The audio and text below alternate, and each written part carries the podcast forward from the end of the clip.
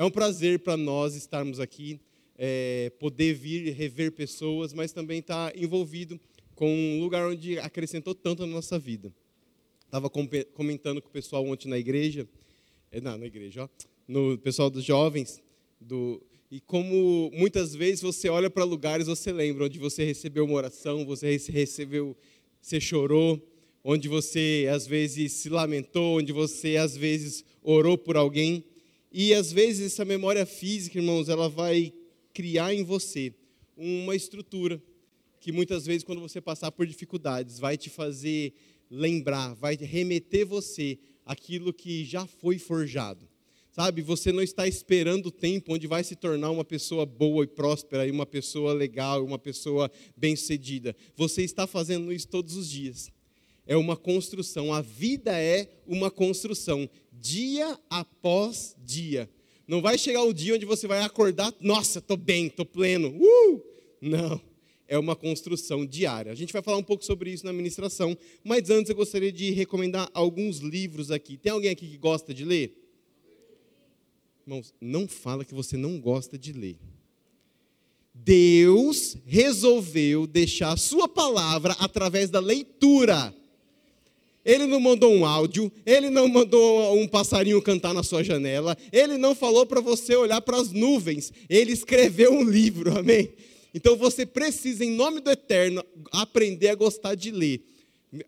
Esses dias meu pai falando para minha filha, né? Ai, meu, tal coisa eu não gosto. Aí minha filha, com oito anos, virou assim: Vô, e desde quando a gente faz o que gosta? Fala a verdade, irmãos. Na sua vida você só faz o que gosta? Claro que não. Então, já que você tem que fazer aquilo que nem gosta, aprende a gostar dessas coisas, amém? E eu quero recomendar alguns livros que têm a ver com o que nós vamos falar hoje. Um deles é Campo de Batalha da Mente, da Joyce Meyer. Sabe, irmãos, tem muita gente aí lutando e guerreando com o diabo, mas o diabo já é um adversário derrotado. O nosso maior luta, nossa maior, o campo de batalha de fato é na nossa mente. Então você precisa, em nome do Eterno, conhecer essas verdades para poder no seu dia a dia vencer as suas dificuldades. Amém? Não, para. Ó, vamos, vamos de novo. Ó. Se, eu, se você não responder amém, eu vou ficar pedindo o tempo todo. Ninguém gosta de gente que fica pedindo, gosta? Então você vai responder?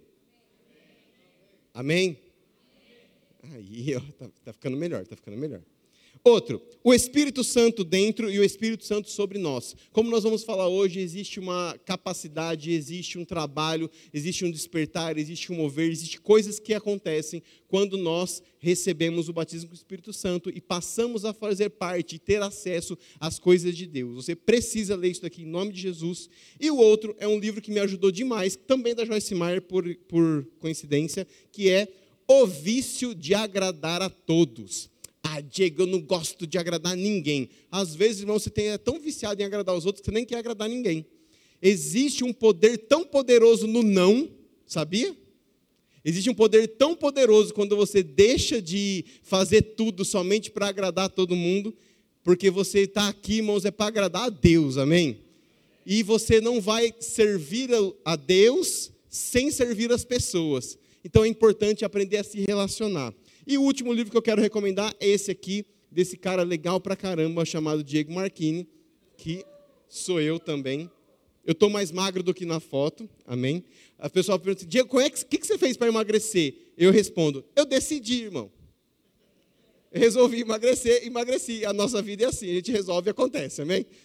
Então, esse livro eu tive a ideia de escrever ele uma vez que eu estava lavando o carro com a minha filha e eu lembrei como muitas coisas eu aprendi enquanto trabalhava com meu pai. E eu fui ver que muitas coisas eu aprendi no remo, mas eu já tinha aprendido na minha infância, na criação. Então esse livro fala não só sobre liderança, fala sobre gestão, mas fala principalmente como as coisas, a sua vida no cotidiano pode ensinar para outros valores eternos. Amém? Eu uso a analogia de lavar um carro para poder ficar bem ilustrativo e não é uma coisa muito profunda, muito aprofundada, é mais para estar tá transformando mesmo o seu dia a dia. Amém? Então, se você se interessou por algum desses livros, ele está lá na livraria. Se você não se interessou, ele continua na livraria, porque a gente já combinou que você não faz aquilo que gosta, é ou não é? Nem que te interessa, você faz aquilo que é preciso fazer. Amém? Então, abre sua Bíblia, por gentileza, em João, capítulo 1, versículo 2. Vamos para a palavra, que quando a gente fala a palavra, a gente erra menos. É assim ou não é? O título da ministração, irmãos, é Poder é Poder. Quem é que gosta de poder? Agora, então, repete assim comigo. Poder é poder. Aleluia. Chegou lá em João capítulo 1, versículo 12. Chegou, 1, 12. Mas todos quantos o receberam, deu-lhes o poder de serem feitos filhos de Deus, a saber, aos que creem no seu nome. Amém? Agora você vai comigo para Romanos capítulo 1, versículo 16. Quem chegou diz amém? Pois não me envergonho do evangelho, porque é o poder de Deus para a salvação de todo aquele que crê, primeiro do judeu e também do grego. Essa segunda parte não cabe agora na nossa administração, vamos ficar somente com a primeira parte. Eu vou repetir ela. Pois não me envergonho do evangelho, porque ele é o poder de Deus. Amém? Você reparou que os dois textos que eu li falam sobre poder, não reparou? O primeiro texto, poder ali, o poder descrito, a palavra no original, que foi traduzida por poder, é a palavra exousia. E a palavra exousia, ela não é um poder de, como nós vamos ver daqui a pouco, que é o outro poder, que é o dunamis. A palavra exousia, ela fala sobre uma capacidade de gerenciamento, ela fala sobre autoridade, ela fala sobre o poder de escolher. Então o texto poderia muito bem ficar assim: todos quantos o receberam, deu-lhes o poder, ou seja, o direito de escolher ser feito filho de Deus. Então, no texto de João, capítulo 1, versículo 12, a palavra poder é capacidade de escolha. Fala comigo, capacidade de escolha. Fala comigo de novo assim, ó, é capacidade de decidir. Já no texto de Romanos, capítulo 1, versículo 16, aquela palavra poder é a palavra dunamis. Talvez você já tenha ouvido falar sobre dinamite, e que a palavra dunamis ela é, uma, ela é uma menção a dinamite. Quem é que já ouviu falar isso?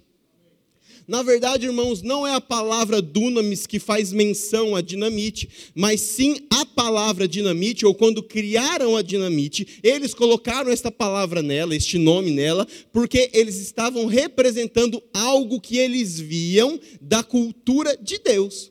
Então, quando eles olhavam para as coisas, eles olhavam para as circunstâncias e via que Deus tinha a capacidade de destruir pensamentos, de destruir coisas, de operar milagres, de operar, mudar, transformar circunstâncias, eles tinham então nas suas mãos um elemento que eles usavam para abrir buracos, para abrir estradas, para quebrar rochas. E eles pensaram assim: meu Deus do céu, é tão parecido com aquilo que eu vejo de Deus, eu acho que vou dar o mesmo nome disso. E daí saiu na tradução dinamite. Então a palavra poder, dunamis, ela fala sobre o poder explosivo de Deus, mas também fala sobre a capacidade de transformar circunstâncias. Você gosta de poder? Qual dos dois? Porque de fato não tem como ter um sem ter o outro. É exatamente a capacidade de escolher, o poder de escolher, que me faz experimentar outra coisa. Todas as vezes que você acorda, você tem esta capacidade, como já dizia um velho filósofo, velho porque ele já morreu, até não escolher já é uma escolha. Nós estamos escolhendo o tempo todo, nós estamos decidindo o tempo todo. Nós estamos optando o tempo todo, nós estamos negociando com a nossa mente, com a nossa alma, com as circunstâncias o tempo todo. Quem é que sabe a diferença entre decisão e escolha? Vocês só não sabem ou não querem levantar a mão assim? Só para saber. Vou falar mesmo assim então. Decisão é quando você não tem mais de uma opção para obter o mesmo resultado. Escolha é quando você tem mais de uma opção para o mesmo resultado. Por exemplo, quando você saiu da sua casa, você escolheu qual roupa viria, mas decidiu se vinha nu ou vestido. Amém? Conta-se a história de um cara que estava no avião, de repente a aeromoça chega para ele e fala assim: Você vai jantar? E ele fala: Que opção eu tenho? E ela fala: Sim ou não? Porque hoje em dia é só a bolachinha, né? Então, decisão, irmãos, é aquilo que você faz por Jesus, porque você não tem outra opção para chegar a Deus. Não tem mais de uma alternativa para obter o mesmo resultado. Então, por Cristo, você não escolhe, você se decide. E depois que você decide, você tem a capacidade de escolher qual verdade do Evangelho, qual espectro, qual participação, qual parcela do Evangelho você vai viver. Você vai escolher de tudo aquilo que o Evangelho te dá por direito e te coloca por dever, você vai experimentar. Ah, Diego, eu quero muita prosperidade. Parabéns, todo mundo gosta. Mas eu não quero serviço. Espera aí que você está com algum problema. Afinal de contas, você já foi filho, não foi filho? E lá na sua casa você só tinha direitos? Não, você também tinha deveres. Faz parte da consciência de família. Então é exatamente experimentar do primeiro poder que me faz experimentar do próximo poder.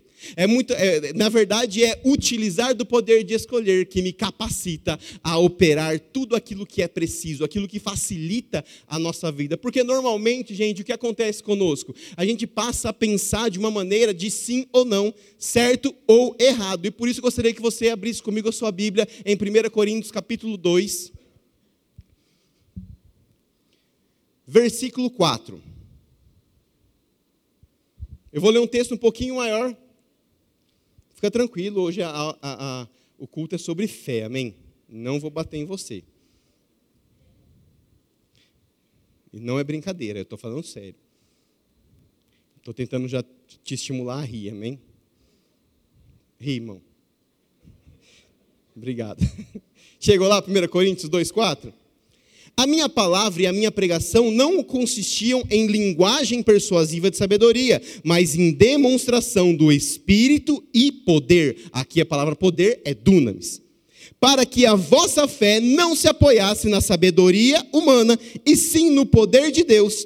Entretanto, expomos sabedoria entre os experimentados, não porém a sabedoria deste século, nem a dos poderosos desta época, que se reduzem a nada mas falamos a sabedoria de Deus em mistério, outrora oculta, a qual Deus preordenou desde a eternidade para a nossa glória. Sabedoria essa que nenhum dos poderosos deste século conheceu, porque se tivessem conhecido, jamais teriam crucificado o Senhor da glória. Mas como está escrito, nem olhos viram, nem ouvidos ouviram, nem jamais penetrou em coração humano o que Deus tem preparado para aqueles que o amam. Isso é uma boa notícia para você, irmão? É uma boa notícia. Você fica empolgado em saber que nem olhos viram, nem ouvidos ouviram o que Deus preparou para você? Vamos então olhar o versículo 10. Olha que top. Mas Deus nulo revelou pelo Espírito porque o Espírito a todas as coisas perscruta, até mesmo as profundezas de Deus. Sabe o que isso quer dizer? Que aquele mesma alegria que nós tivemos no versículo 9, por achar que viria algo novo, já aconteceu. Você se alegra mais por já ter acontecido ou por ser uma esperança?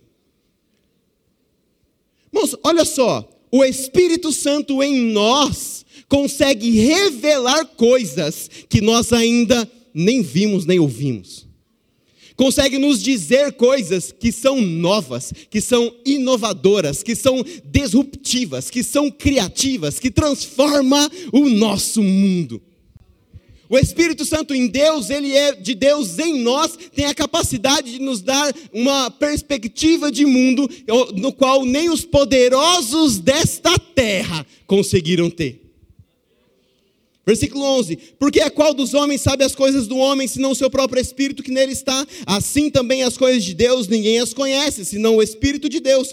Ora, nós os que temos recebido o Espírito Santo, nós não temos recebido o Espírito do mundo, e sim o Espírito que vem de Deus, para que conheçamos o que por Deus nos foi dado gratuitamente. Não foi por muito esforço, não foi porque você merece, não foi porque você é bonito nem porque você está com o cabelo igual do Zezinho, assim, tão diferentão. Não foi, irmão. É porque Deus quis dar. Fala comigo, Deus quis dar.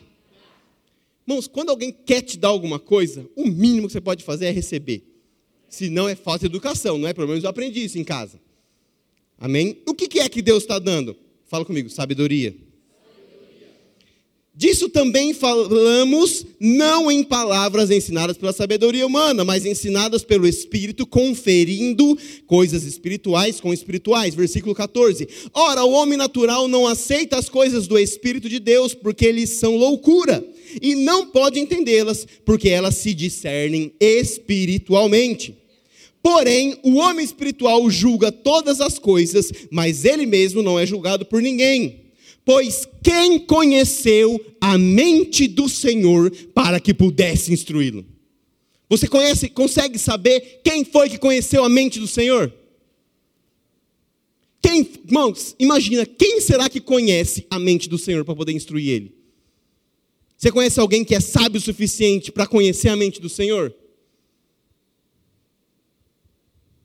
Mãos, não fica olhando assim para mim. Lê o final do versículo. Nós, porém, temos a mente de Cristo. Ou seja, ele está fazendo uma pergunta: Cristo, Deus é muito mais inteligente do que todo mundo. Aquilo que ele faz, aquilo que ele pensa, aquilo que ele cria, está muito além das pessoas. Mas sabe o que aconteceu? Ele colocou em nós a capacidade de acessar a mente dele. De modo que eu e você não precisamos ficar tentando resolver os nossos problemas com a nossa mente limitada. Nós podemos acessar a internet divina que chega lá dentro de Deus e pega aquelas coisas, aquelas características, aquele poder de ser criativo. Nós, porém, temos a mente de Cristo. Nós conseguimos saber as coisas, nós conseguimos pensar como ele pensa, desejar como ele deseja e ter outras opções para resolver os mesmos problemas. Porque você já reparou que você faz assim com Deus? Deus, eu preciso pagar essa conta, ou o Senhor me dá o dinheiro assim, ou o Senhor me dá o dinheiro assado. Ai meu Deus do céu, agora eu estou entre a cruz e a espada. Porque se eu correr, o bicho pega, se eu ficar, o bicho come. Não, irmão, se você orar, o bicho foge. Você não precisa ficar entre a cruz e a espada. Você pode passar a mão na espada e, junto com a cruz, derrubar todos os seus inimigos. O que, você está dizendo, Diego? Eu estou dizendo, irmãos, que existe um poder tão poderoso dentro de você quando você escolhe viver esse poder poderoso, que te dá poder para ser mais poderoso do que aquele poder que está tentando te, dificultar, te oprimir. Ficou confuso, não ficou? Eu sei que ficou que você está dizendo, Diego? Eu estou dizendo, irmãos, que você pode muito mais daquilo que você está fazendo. Por quê? Porque eu tenho certeza que você já foi ajudado por Deus e fez muitas coisas. Mas eu também tenho certeza que você faz muita coisa na sua inteligência humana. Como eu não sou uma pessoa muito provida disso, como alguns amigos meus, eu preciso contar muito com a sabedoria de Deus, amém? E eu vou te dizer, coisas acontecem Deus falou isso comigo quando eu escrevi um livro, irmãos. Deus falou assim para mim: Diego, você escreveu um livro? Eu falei: Foi. Você foi bem em português alguma vez na vida? Eu falei: Não. Alguma pessoa sabe mais do que você sobre o assunto que você escreveu? Eu falei assim: Muitas. Você tem professores que sabem mais e seriam mais capazes de que você? Eu falei: Tenho. Por que eles escreveram o livro? Eu sei lá, acho que eles tiveram coragem. Irmãos, o mundo é vencido por quem tem coragem, por quem decide, por quem escolhe. O que? Acessar o poder que dá direito a experimentar do outro poder. E daí você tem acesso à mente de Cristo. E tendo acesso à mente de Cristo, você passa pela fé a operar coisas. Porque de fato, o que é a definição de fé? Ora, a fé é a certeza das coisas que se esperam e a convicção de fatos que não se veem. Então a fé tem, você pega nesse texto aí, você tem os três tempos verbais. Você tem presente, passado e futuro. Porque a fé é trazer para o presente aquilo que Jesus conquistou no passado, ou trazer para o presente o futuro que Jesus já conquistou no passado. Porque pela fé você tem direito a eh, usufruir de um poder do mundo vindouro nessa terra. Mas quando foi que Cristo conquistou isso? No passado, quando ele morreu e ressuscitou. Então, a fé sempre fala de futuro. Ah, Diego, eu estou crendo para ter um carro igual daquele irmão lá. Isso não é fé, irmão. Isso é cobiça, inveja. Porque você está querendo ter na sua vida aquilo que você está vendo na vida do outro. E aí você fica crendo, crendo, crendo, crendo, crendo, não vai chegar. Pedir e não receber, porque pedir maus, pedir para satisfazer os próximos deleites. Tiago. Diego, o que, você está dizendo? Eu estou dizendo, irmãos, que a fé não é mandinga. Não é amuleto. A fé é o meio pelo qual você consegue conhecer uma verdade que você não está vendo. A fé é o meio pelo qual você, através do poder de escolher, consegue trazer para a sua vida hoje um poder que você não pode produzir pelo seu próprio esforço. A fé é o meio pelo qual o crente deve viver, porque a gente não é chamado para viver como o mundo. Ah, para ser bem sucedido eu preciso passar num concurso, e para passar no concurso eu preciso estudar tantas horas por dia, e para estudar tantas horas por dia eu não posso fazer isso, eu não posso fazer aquilo, não posso fazer aquilo outro. Parabéns, você aprendeu muito bem. Mas você também pode colocar Deus nesta equação e saber que você vai cumprir sua rotina de trabalho, vai cumprir sua rotina de estudo, e na hora que você pegar a bendita da prova, o acesso à mente de Deus vai te capacitar a responder coisas que você nem sabia. Vai fazer com que você tenha ideias inovadoras, vai fazer com que você tenha um trabalho diferenciado. Meu pai falava muito para mim: Diego, não existe marciano. Se alguém pode fazer, você pode fazer. Só que aí a nossa mente pensa assim, né? Meu Deus, eu nunca vou ser como fulano. Eu nunca vou ser como ciclano. Porque nós estamos tentando reproduzir na nossa vida aquilo que nós vemos nos outros. E Deus está falando assim: não! Usa a fé para pegar em mim algo que ninguém nunca viu.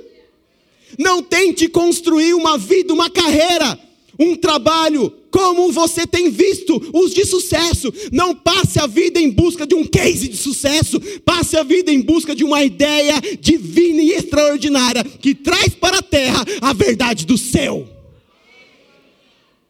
Sabe, irmãos, um cara resolveu um belo dia criar um aplicativo, ele vendeu esse aplicativo, depois mudou de cidade, chegou lá e criou outro aplicativo, e aí ele vendeu esse aplicativo por milhões de dólares. Ele era bilionário. O que esse cara fez? Já sei, vou pegar todo esse meu dinheiro, vou comprar uma empresa falida de carros elétricos. E com o dinheiro que sobrou? Acho que eu vou montar uma fábrica de foguete. Aí a mulher dele falou assim: Você está louco? Você vai gastar todo esse dinheiro, eu vou largar de você. Pois dito e feito, ele gastou tudo, foi morar de favor na casa de um amigo. E daí, Diego? E daí que a empresa de carro elétrico falida que ele comprou, hoje é o maior capital automobilístico da Terra. Esse cara chama Elon Musk, e é da Tesla que eu estou falando.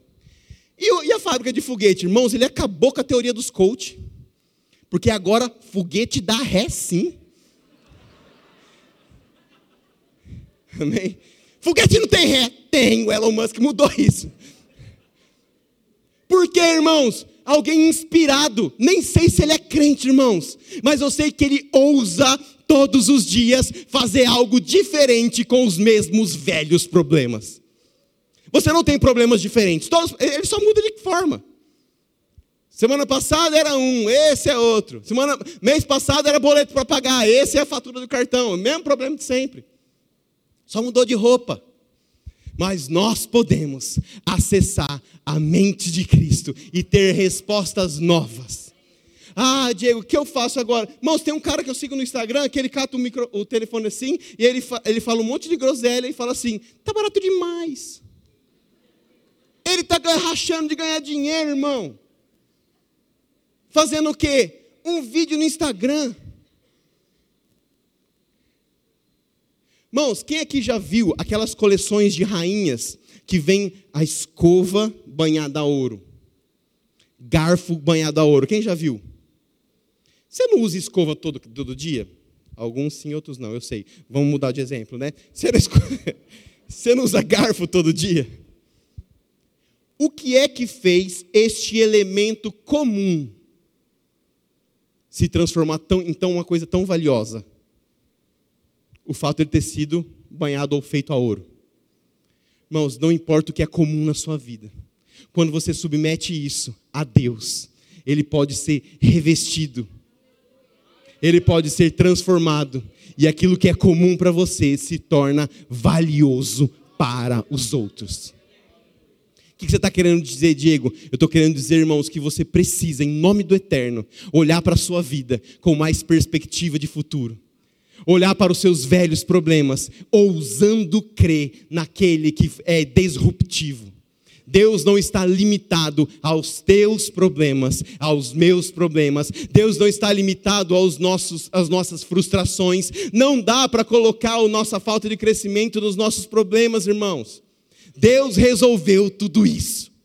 E aí eu te pergunto, como é que vai ser amanhã para você, segunda-feira? Ah, Diego, sabe como que é, né? Não, não sei, irmão, pode ser extraordinário. José amanheceu na cadeia e dormiu governando o Egito. O que, que mudou, Diego? Nada. Para ele, nada. Só o que ele experimentou, mas ele já celebrava aquilo antes. Eu quero mostrar para você uma menina. Abre lá, por gentileza, Segunda Reis. Por que você está falando sobre isso, Diego? Porque hoje você vai ter mais uma escolha, irmãos. A primeira é, delas é como é que você recebe isso que eu estou te dizendo. Esse moleque grita demais. Ah, não dá não. Você viu que eu tenho uma autoestima boa, né? Porque eu me chamo de moleque com 41 anos. Mas é porque quando eu era novo, quem tinha minha idade era tiozão, amém? Eu estou bem para 40. Chegou lá? Segunda Reis 5, de 1 a 9. Naamã, comandante do exército do rei da Síria, era grande homem diante do seu senhor e de muito conceito, porque por ele o senhor dera vitória à Síria. Ele era herói de guerra, porém leproso. Saíram tropas da Síria e da terra de Israel, levaram cativo uma menina, fala comigo, uma menina, que ficou ao serviço da mulher de Naamã. Disse ela à sua senhora: Tomara o meu senhor estivesse diante do profeta que está em Samaria, e ele o restauraria da sua lepra. Irmãos, prestem atenção nisso daqui. O que aconteceu? O rei da Síria invade e toma cativo. Só para você ter uma ideia, nós não somos do time de Naamã. Nós estamos no outro time, amém? Ele invadiu o povo da nossa tribo. Sequestrou todo mundo e levou uma menina cativa, como escrava. Certo? Você gosta de Naamã agora? Ah, muda, porque a gente olha, ai, Naamã, hum. A gente não entende que ele é do time adversário, amém? Mas aí ele pegou a menina, e aí só que acontece, esse cara era muito bom como guerra, como gestor de guerra. Mas ele era leproso. Aí a menina chega e fala assim: se tivesse lá na minha terra, alguém te curava. Mãos, qualquer um podia morrer ali. Você concorda comigo? Ela era uma escrava tomada do território tomado. Estava na casa do cara e ela falou assim: hum, pois bem, se tivesse lá na minha terra, aquela que você tomou, conquistou e destruiu, você seria curado. Essa menina foi ousada, irmãos? Muito ousada. E aí, ela convenceu o cara. O general fez o quê? Versículo 4: Foi na mãe e disse ao seu senhor, ou seja, o rei, assim e falou a jovem que é da terra de Israel. Respondeu o rei da Síria: Vai lá, anda e enviarei uma carta ao rei de Israel. E ele partiu e levou consigo dez talentos. Versículo 6: Levou também ao rei de Israel a carta que dizia: Logo em chegando a carta, saberás que eu te enviei a Naamã, meu servo, para que o cures de sua lepra. Irmãos, olha só. Como essa menina é doida. O Naamã fala com o rei dele, rei da Síria, que tomou Israel. Aí ele fala assim: então vai lá, está aqui, ó, tá uma carta aqui, fala com o rei de Israel e resolve. Quando ele chega e mostra a carta para o rei de Israel, o rei de Israel está bem acima da menina, tá ou não está? E ele mostra para o rei de Israel. Olha o que o rei de Israel faz. Tendo lido o rei de Israel a carta, rasgou as suas vestes e disse: Acaso eu sou Deus com poder de tirar a vida ou dá-la, para que este envie a mim um homem para eu curá-lo de sua lepra? Notai, pois, e vede que procura um pretexto para romper comigo, ou para me matar, talvez seja na sua versão. Irmãos, o rei de Israel ficou desesperado. Esse cara está arrumando uma desculpa para me matar. Que conversa é essa de que eu posso curar ele? Mas a menina teve coragem de falar assim: Ei, lá na minha terra você seria curado. Aí, irmãos, aparece um outro doido na escola. História, história, história. Ouvindo, pois, Eliseu, o homem de Deus, que o rei de Israel rasgara suas vestes, mandou dizer ao rei: Por que você rasgou suas vestes? Deixa ele vir para o pai, que eu curo. Manda para o pai que eu vou cuidar. O rei se desesperou, mas a menina Eliseu chamou para chincha, irmão. Você conhece a expressão? Chamou para treta. Manda para cá que ele vai ser curado. Você conhece a história? Naamã vai. Eliseu nem atende ele. Ah, fala que eu vou atender esse bexiga aí não. Esse cara aí não. Manda ele tomar banho no rio aí. Aí ele nada seis vezes, aí ele desiste. Aí as pessoas que ouviram aquela menina com tamanha convicção falavam assim: Ah, rei, cara, se ele tivesse falado uma coisa difícil, você não faria? Aí, então nada. Aí ele vai lá, nada e é curado. Amém? Mas olha, irmãos, o tamanho da loucura disso. Vá comigo para Lucas capítulo 4.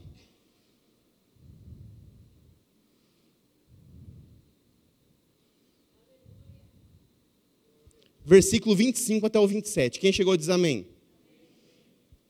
Na verdade, vos digo que muitas viúvas haviam em Israel no tempo de Elias, com, quando o céu se fechou por três anos e seis meses, reinando grande fome em toda a terra. E a nenhuma delas, repete comigo, e a nenhuma delas foi Elias enviado, senão a, a uma viúva de Serepta. Quer que eu li errado? Não, versículo 27 havia também muitos leprosos, fala comigo, muitos leprosos, em Israel nos dias de, do profeta Eliseu, e nenhum deles foi purificado, senão Naamã, o sírio. Pega isso uma menina foi corajosa o suficiente, ousada o suficiente na sua fé, para dizer para aquele que poderia matar ela: sabe que é uma coisa? Eu conheço um Deus que pode te curar. Mas ela não falou do que viu, ela falou do que ela cria. Eliseu foi corajoso o suficiente, o profeta, agora eu lembro se ele é Elias, Eliseu, foi corajoso o suficiente para dizer: manda para o pai, que ele vai ser curado. Sem nunca ter visto alguém ser curado. Eu pergunto para você: Deus é Deus das mesmas coisas? Deus é Deus que resolve sempre as mesmas coisas do mesmo, do mesmo jeito? Não. Deus é Deus de fé, Deus é Deus de pessoas que ousam crer, Deus é Deus daqueles que têm a mente de Cristo e não tentam resolver os seus problemas da mesma forma. Deus é o Deus daqueles que, com poder, escolhem acessar um poder que eles não conseguem resolver. Então, todas as vezes que a gente tenta resolver as nossas coisas no nosso braço, nós estamos abrindo mão do direito de usar a mente de Cristo para resolver de uma melhor forma. Sabe, irmãos, ela ousou crer naquilo que ela nunca tinha visto. Mas ela conhecia o Deus que ela servia. O que é que você está tentando resolver em cima da sua mente que você conhece, daquilo que você já esperou? Eu vou te dizer, ouse crer e experimentar naquilo que você nunca viu. Fica de pé. Sabe, irmãos, nós vamos ter a ceia daqui a pouco. E você vai ter a possibilidade de escolher mais uma vez. Escolher o que, Diego? Se come um pão e toma um suco, ou se desfruta do corpo e do sangue de Cristo. E você vai ter também a opção de decidir se você vai ter uma noite comum ou se você vai transformar sua noite. Você vai decidir amanhã cedo se você vai acordar e fazer as mesmas velhas coisas, ou se você vai renovar tudo. Você vai ter a possibilidade de escolher se você vai viver reclamando das mesmas coisas, ou se você vai encarar sua vida diferente e experimentar coisas novas. Você vai ter a possibilidade de escolher se vai achar um culpado para cada um dos seus problemas, ou se você vai pegar aquilo que Deus te deu e vai transformar o seu mundo. Deus não vai fazer isso por nós. Só nós podemos fazer por nós, porque Ele já fez a parte dele. É você que escolhe que tipo de culto você vai ter. É você que escolhe que tipo de vida vai ter. É você que escolhe que tipo de coisas novas você vai ter, acessando as coisas do reino. Amém? Feche seus olhos. Enquanto isso, gostaria de chamar o pastor.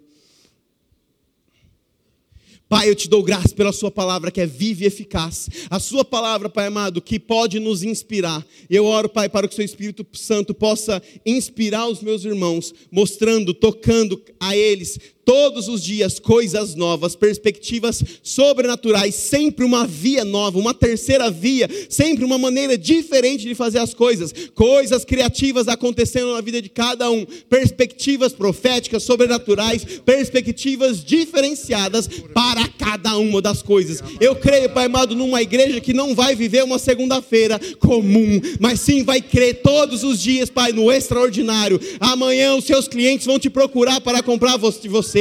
Amanhã o seu chefe vai te propor um trabalho diferente. Amanhã você pode criar uma rotina nova. Amanhã você pode criar um sistema novo. Amanhã você pode dar um bom dia diferente. Você pode dar um sorriso diferente, porque você tem acesso à mente de Cristo. Em você está disponível todas as coisas que ainda não foram vistas, mas que já foram em Deus geradas por meio do seu poder. Ouse crer, irmão, com fé, com graça, ouse avançar, porque é isso que Deus espera que os seus filhos façam e vivam todos os dias. Aleluia. Amém?